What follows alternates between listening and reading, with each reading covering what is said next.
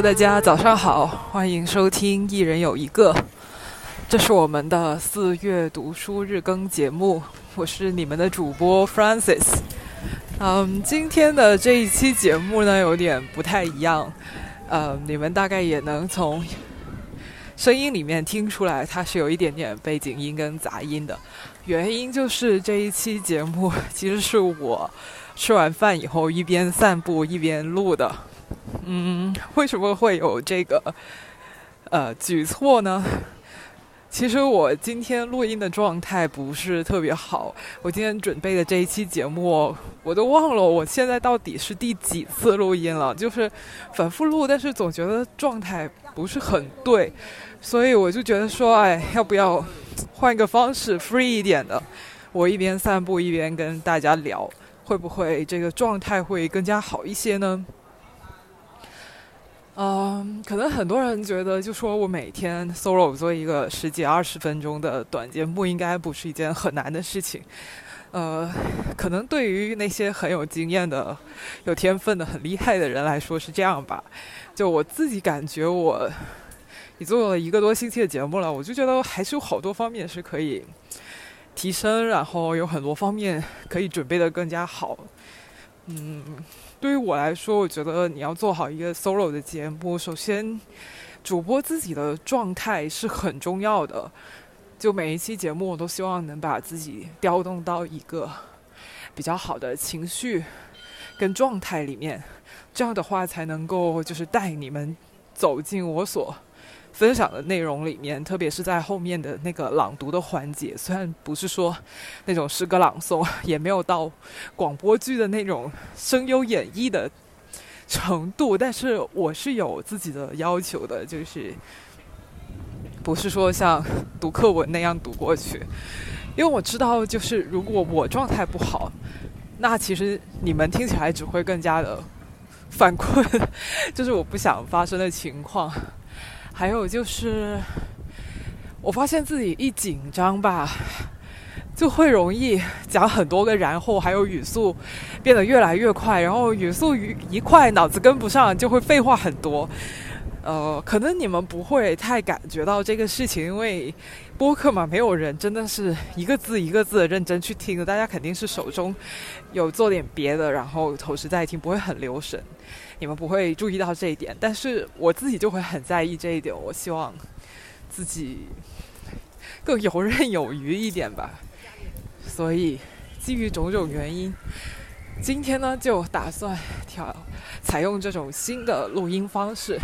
你们听到背景音里面那些呼呼的声音，就是广州春天的晚风，还有一些其他背景音，大概就是。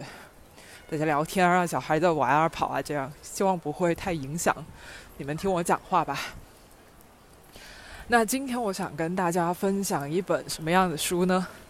今天想要分享的这本书很特别，因为它最近给了我一个很不一样的阅读体验。它让我既高兴又难受，更多的时候呢，就是被撩得火烧火燎的。因为这本书的作者他很会写情欲，啊，对的，你没有听听错，就是情欲，也就是性，非常的 sexy erotic。那这本书到底是什么名字呢？它的名字叫做《离岸流》，离是离开的离，岸是岸边的岸，流是水流的流。啊，这本书的作者是美国的一位华人作家，名字叫做林兰。可能很多人都没有听说过林兰和还有他的小说。那林兰他其实是一个土生土长的中国人，他在中国出生长大，在中国的大学接受高等教育，嗯。我看导言的话，没记错，他应该是北大中文系的高材生。然后像很多名校毕业的人，他们的出路一样，他本科毕业之后选择了出国留学，去了美国，并且成功留在了美国。现在是一个居住在纽约，用中文进行小说创作的这么一个华人女性作家。那么《离岸流》呢，就是他的第一本短篇小说集。在这本小说集里面，他写的故事大多都跟呃他自己有点像吧，就说他们他自己的那个群体的人的故事，都是一些就是国内很精英的人。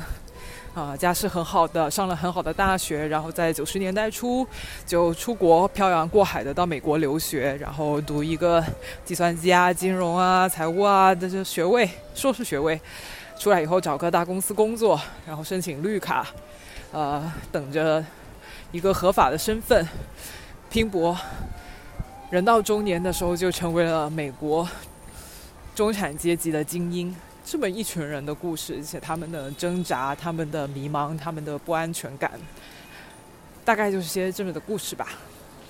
然后我是从哪里知道这一位作家跟他的作品的呢？是因为我前几个星期的时候听了一期随机波动，他们就请了林兰上节目聊她最近新出版的第二本小说集《海中白象》。那当时听完以后，我就对。她的作品很感兴趣，因为我也在之前的节目说了，我很喜欢看女作家的作品，然后我非常喜欢读短篇小说。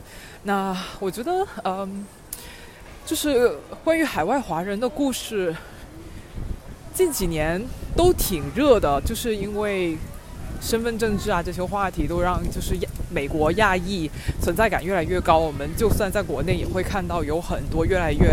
就越来越多反映美国人、美国的亚裔生活的这些电影啊、电视剧的作品嘛。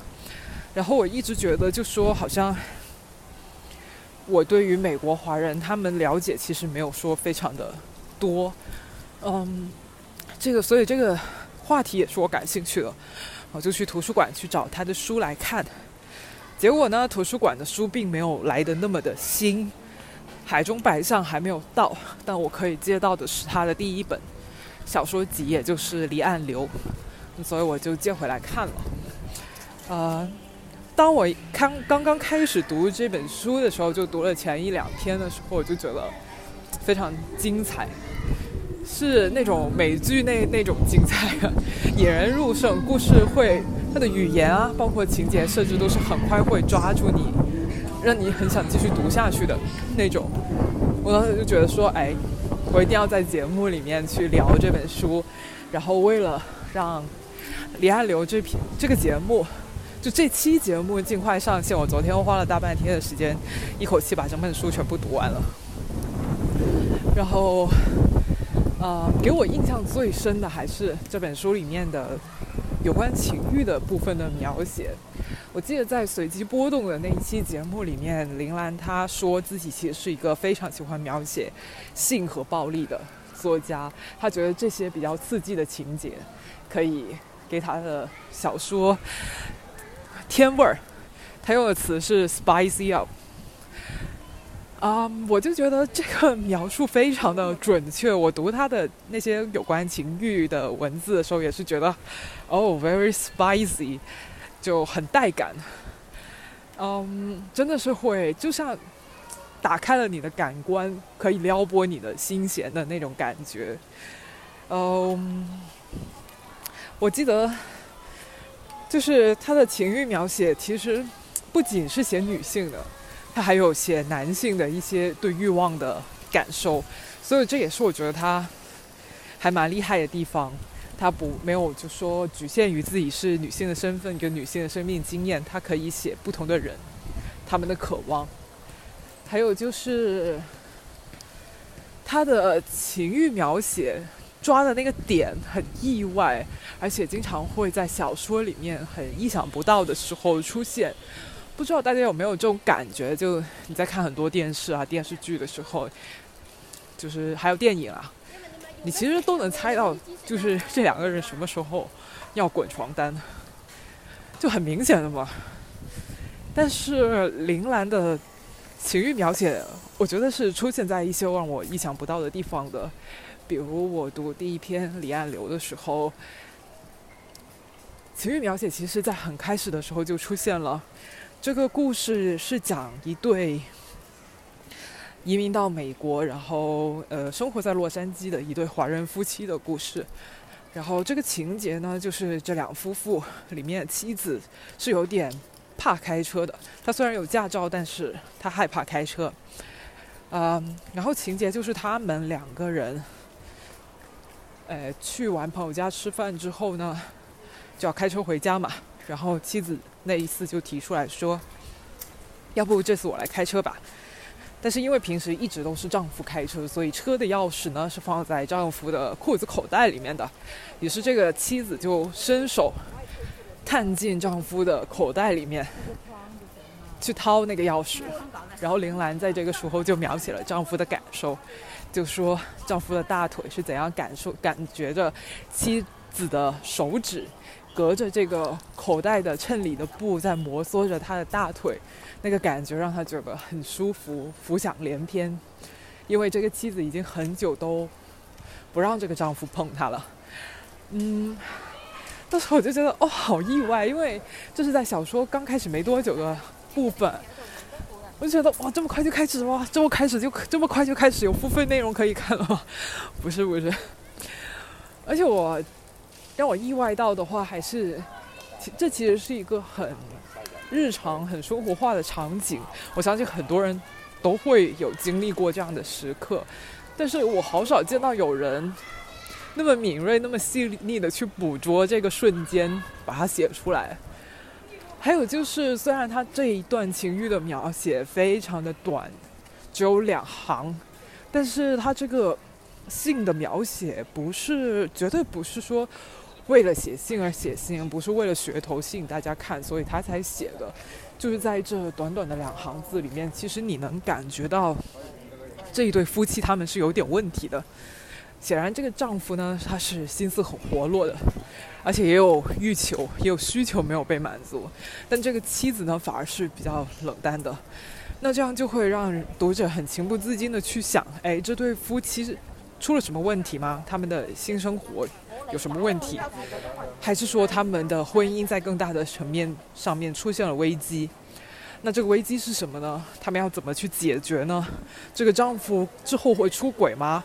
还是说这个丈夫会霸王硬上弓，婚内强奸了他的妻子呢？我我觉得读完这两这两行以后，我觉得整个人好像就醒神过来了，脑海里面充满了很多疑问，作者给我留下了很多语焉不详的悬念。我就会开始思考，开始推理，就会嗯更加投入的参与到这个阅读的过程里面去。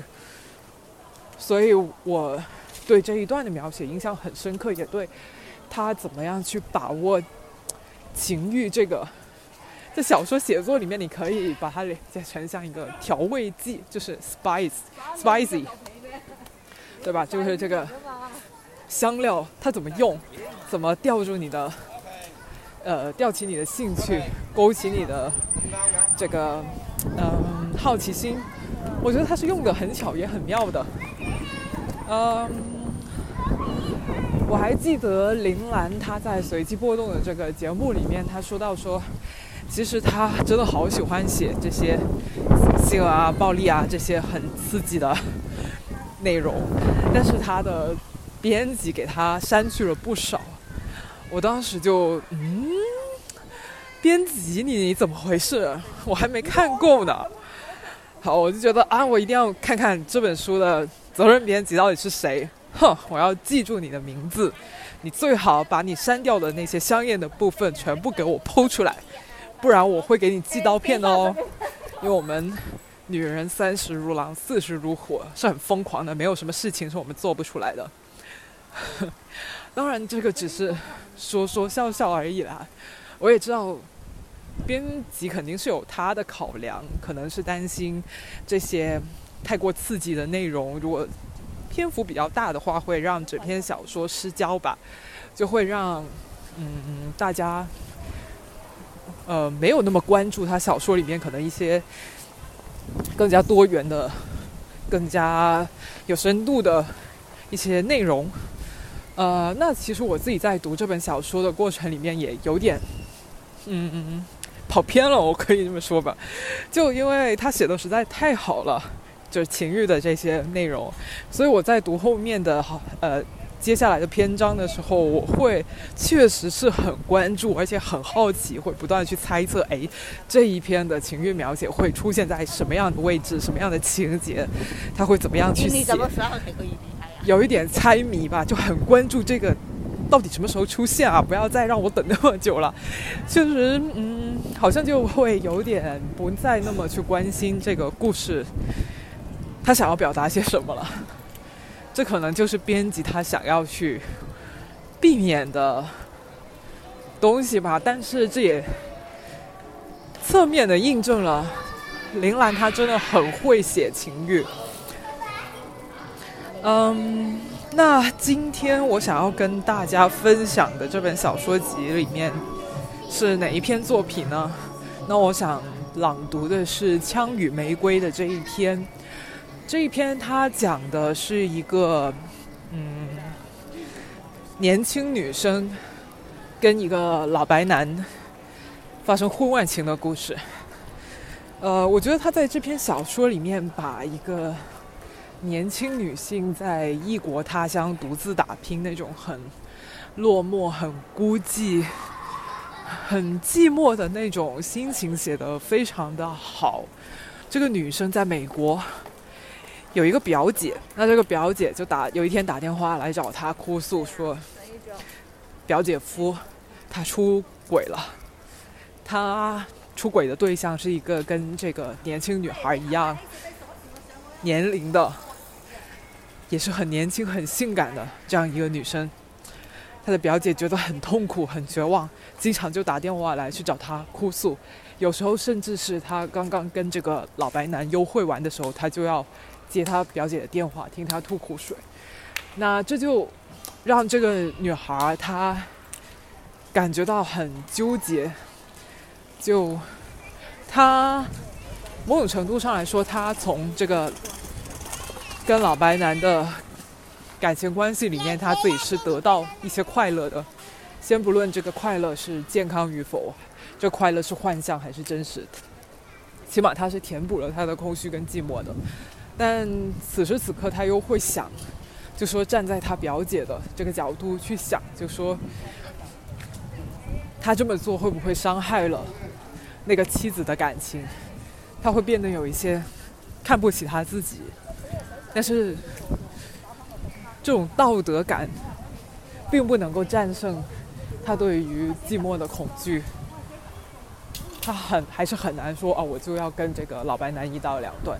所以他就处在这一个进退两难的局面里面，然后整个小说的悬念就是他最后到底会选择怎么做。嗯，所以这就是这篇小说它大概讲的事情，以及它留给我印象深刻的地方。那接下来我就会为大家朗读这一篇小说，但是因为呢，我现在还在。散步，我手边没有拿任何的书，所以录音朗读的那个部分应该会在室内进行。那就先讲到这里吧。那我现在已经回到家里面了，声音不知道有没有突然安静下来。那我们现在开始朗读《枪与玫瑰》这篇文章吧。欢迎你跟随我一起翻到。一百一十四页。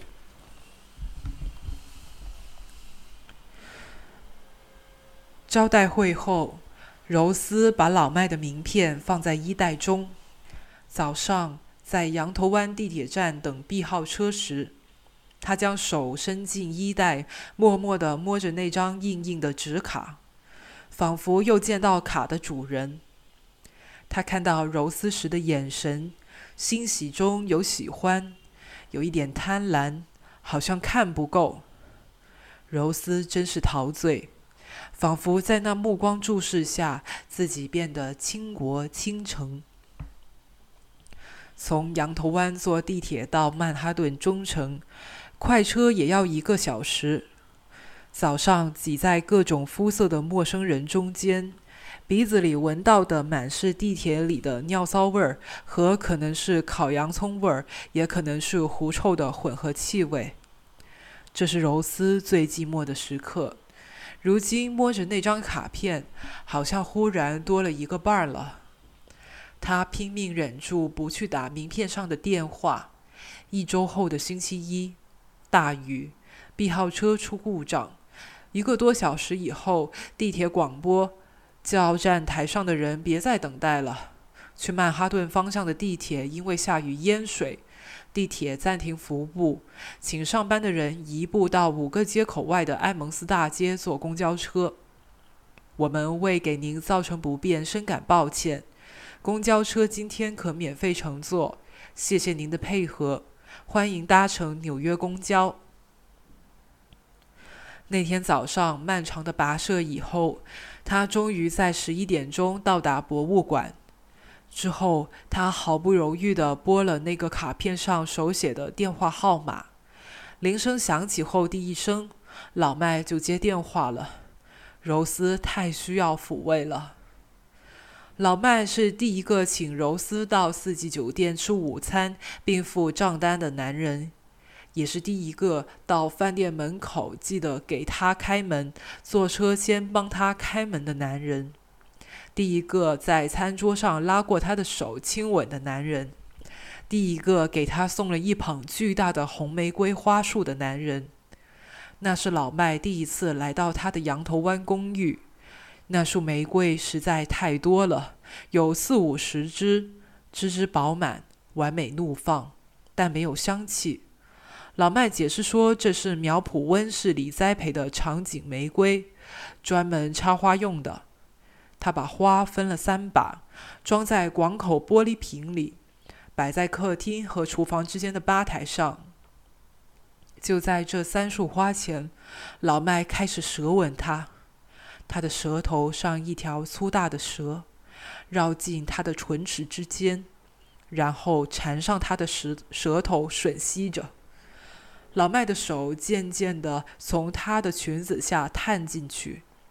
顺着腿往上滑走，老麦的舌头还在他的嘴里。这是他们第三次见面。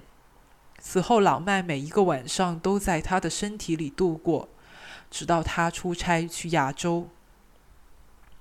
邻里在迈阿密的日子还是阴晴不定。他有时中午给柔丝来电话，说今晚跟图图摊牌谈离婚。到第二天。第三天又没有消息，等到第四天晚上来电话，他已经跟图图和好如初，在谈圣诞节全家来纽约玩的计划。等过了几天，邻里又火急火燎的打电话来，怎么办？怎么办？怎么办？图图还是偷偷在外面接电话，他马上又要出差了，会不会又跟别的女人？可是他出门在外。我鞭长莫及，为了金牛，我应该委曲求全，保全这段婚姻吗？这些问题都是百万英镑级的人生大问题，除了上帝和邻里自己，没有人能够回答。柔丝更回答不了。柔丝真正跟男人结交的经验，只来自这几个月跟老麦混。每次姐姐来电话，柔丝的苹果手机上都闪出他们一家三口的合影。那是他给邻里设置的手机联系人头像。柔丝最大的愿望是有一天，他能把自己和老麦的合影放在手机锁屏以及办公室的电脑桌上，像他同事做的那样。但理智告诉他，这是不可能的。老麦和他不可能走到阳光下。柔丝跟老麦从来不吵架，老麦说一，柔丝不说二。他喜欢在他的拇指下绝对服从，他喜欢被他扳转身体，被他狂暴地脱去衣服。他是老麦的毒药，普通的姿势满足不了他，不够劲儿了。他要他堕落，堕落成一个妓女，让他蹂躏才够。这是老麦对柔丝说的：“你是这么性感，你是一个性感的小东西，我的。”柔丝每次听到他说“我的”，心里都在想：“真要是你的，该多好啊！”感恩节到了，姐姐一家去墨西哥度假，老曼一家团圆在家里大宴宾客。柔丝的社会关系全部在中国，就是他一个人在羊头湾。节前，无锡排骨店门上贴着一个手写的广告：节日期间照例停业一天。今年为方便新老顾客，提供佳节火鸡套餐。感恩节早上取货，数量有限，预购从速，售完为止。柔丝读完，毫不犹豫进门预定。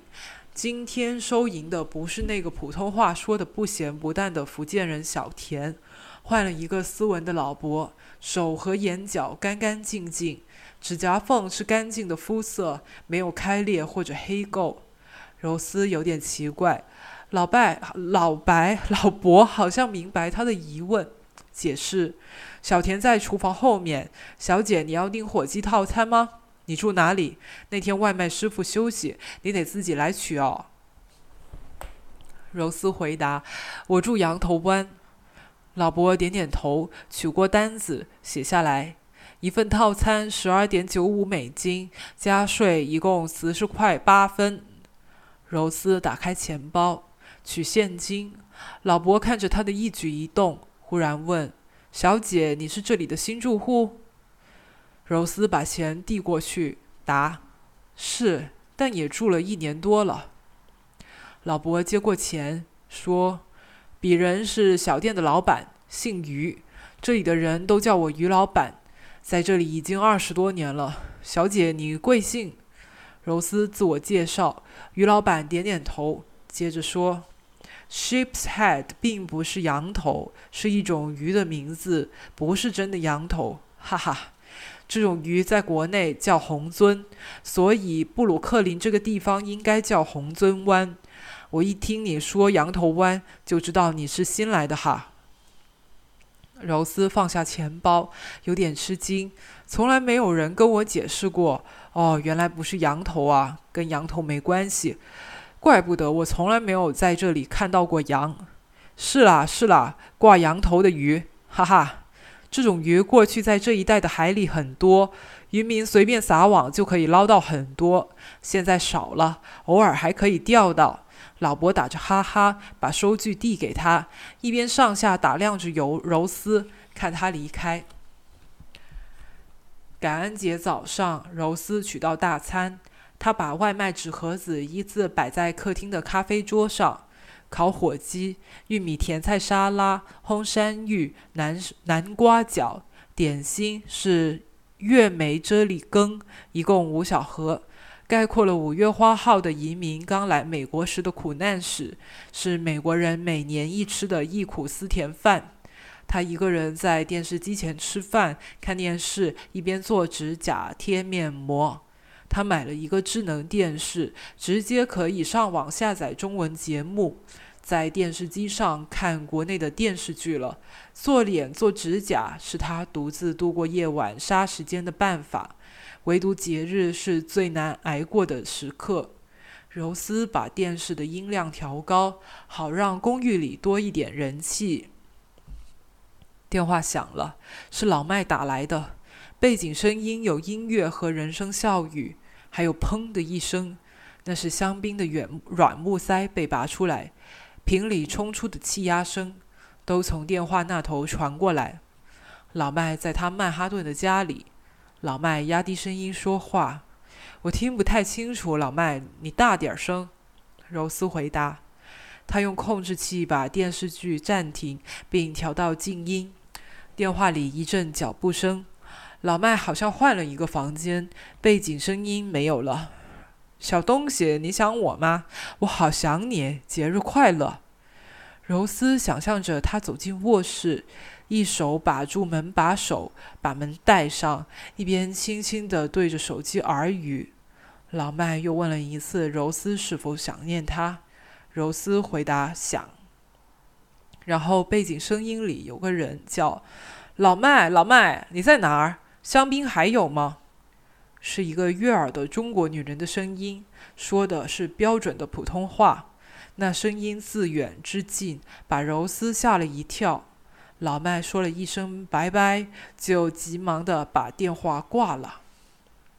柔丝拎着电话站在那里发愣，心扑腾扑腾的跳，好像偷东西给当场抓住了一样。他忽然有个直觉，这背景里的声音是老麦的老婆在说话。第一次，他想知道老麦的太太是谁，长什么样。过了感恩节。老麦上门，柔丝一直等着机会问他。他有点紧张，一直等到老麦洗了澡、穿上衣服，站在镜子前整理衣服和头发，他才期期艾艾地上前问：“老麦，你 wife 是哪国人？长什么样？”他没有说“老婆”或者“太太”这种中文词语，而是用了英文里最中性的词 “wife”。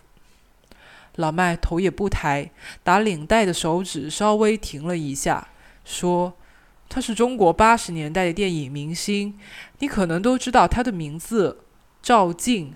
哦，对了，他家也是江苏的，我还去过几次。”柔丝听到的是一个陌生的名字，稍稍松了口气，她莫名其妙的觉得放心了。柔丝和妈妈打电话，柔丝随口问。妈，你还记得中国八十年代有个电影演员叫赵静？柔丝妈妈在电话那边毫不犹豫地回答：“当然记得了，怎么会不记得？我们无锡出的大明星，当时可红了，给小天使洗衣机做代言人，拍广告，拍挂历。你那时才几岁啊？当然不知道赵静，那是无锡城里的大美女、大名人，谁人不知呢？哎呀，阿姨哦，你怎么想起来问这个？”她早就出国了，据说嫁了一个外国阔人，现在估计也是五十出头了吧。美人迟暮了，每个人都会老的。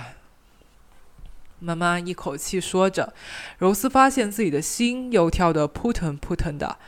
不用上网查，柔丝都可以想象得出赵静的美丽。在她还是四五岁的稚子时，赵静已经光彩照人，红遍苏南。没想到这里，柔丝心里就有一点歉疚。一场大雪让几一场大暴雪几乎让纽约交通瘫痪，老麦不能来了。柔丝的大部分时间花在去曼哈顿的地铁和公交车上。晚上，他一个人一脚泥一身水的回到羊头湾，坐在电视机前，房间里静静的。电视剧里的人生是唯一的例外。他知道老麦的赵静在家里，他不能明着打电话给他。每周二到周六，因为上班，他独自一人在公寓里，并不太难熬。有时出门看一场电影，或者跟着去博物馆晚上的招待会，参加亚洲协会的讲座，时间很快就过去。休假时最难挨。尤其是约好见面的前一天，他寂寞到无望的地步，等待中的时间跟永恒一样漫长。这种时候，他的唯一慰藉就是回忆跟老麦在四季酒店的午饭，在若有若无的钢琴爵士乐中，老麦一只手握着他的小手，一只手把蘸了红梅橘皮酱的鹅肝喂到他嘴里。面前桌上铺着的雪白的台布，浆洗得一尘不染。水晶瓶里深红的玫瑰是老麦送的。他们请侍者拿瓶子盛了清水来放花。水晶瓶旁边摆着银色餐具，两只长笛一样的细颈玻璃酒杯里全是金红色的香槟。香槟里细小的泡泡在灯光下呈现美丽的银色。他计划下次跟老麦吃晚餐，不管天多冷，他一定穿短裙，下着那双古驰高跟靴子，绑腿的皮绳从他纤细的脚踝上沿着小腿一路绕上去，皮带上玲珑的皮搭扣在膝盖下完美合上。老麦管他暗沉的肤色叫橄榄色，这是他最喜欢的肤色，不是像德国香肠那样的死白。那双古驰靴子他只穿过一次，是在收到靴子后的一个周日的下午，老麦借口去一个纽约上周的画廊，偷偷驾车来跟他幽会。他穿了比基尼式睡衣和长靴给他开门。老麦进门根本就没有看他，也没有亲吻他。关上门后，就在玄关剥下他小小的睡裤，急不可耐地进入。几分钟以后。他一言不发，抽身而退，拖着他往前走，把他上身狠狠按在厨房的餐桌上。柔丝脸朝下被按着，脸上贴着一张摊开的《世界日报》周末版。他目光所及是成人交友分类栏目：东方美女、大学生、才貌双全、球友。柔丝想：这是谁呢？最后，老麦尽兴地坍塌在他身上，在起身的一刻，注意到那双靴子，说：“哦，我亲爱的玫瑰，你真性感，太漂亮了，我的性感的小东西，你真性感。”柔丝知道这话不仅是结束的赞美词，还是他的前戏。他还想继续，他的确没够。老麦离开时，柔丝吻他，闻到他头发里他的体味。他知道这气味在老麦的车里很快就会被烟草的气味冲淡。他是老烟枪，而且车里备着古龙水，随时扑灭可疑的气息。老麦去香港出差两个星期，柔丝的生活一片空白。那双皮靴在激烈的抽动中被滴上一点白色的液体，发出苦杏仁一样的气味。柔丝不知道怎么清洗这淫乱的罪证，也不敢把这带着罪证的靴子穿到外面去，索性把靴子脱下后扔进壁橱，藏在他平时上班穿的衣物后面。有时清晨起来找衣服，他拨开壁橱里一件件挂着的衣物，会挂看到那双靴子，它们就像蛇蜕下的皮一样，龌龊地萎在地上。那今天的朗读就到这里结束了。不知道这本书跟这篇文章有没有勾起你的兴趣呢？那欢迎你也来跟我分享一下，到底就是在你以前读过的文学作品里面有没有一些让你印象深刻的情欲描写？嗯，毕竟我们成熟女性都是很爱看这些的。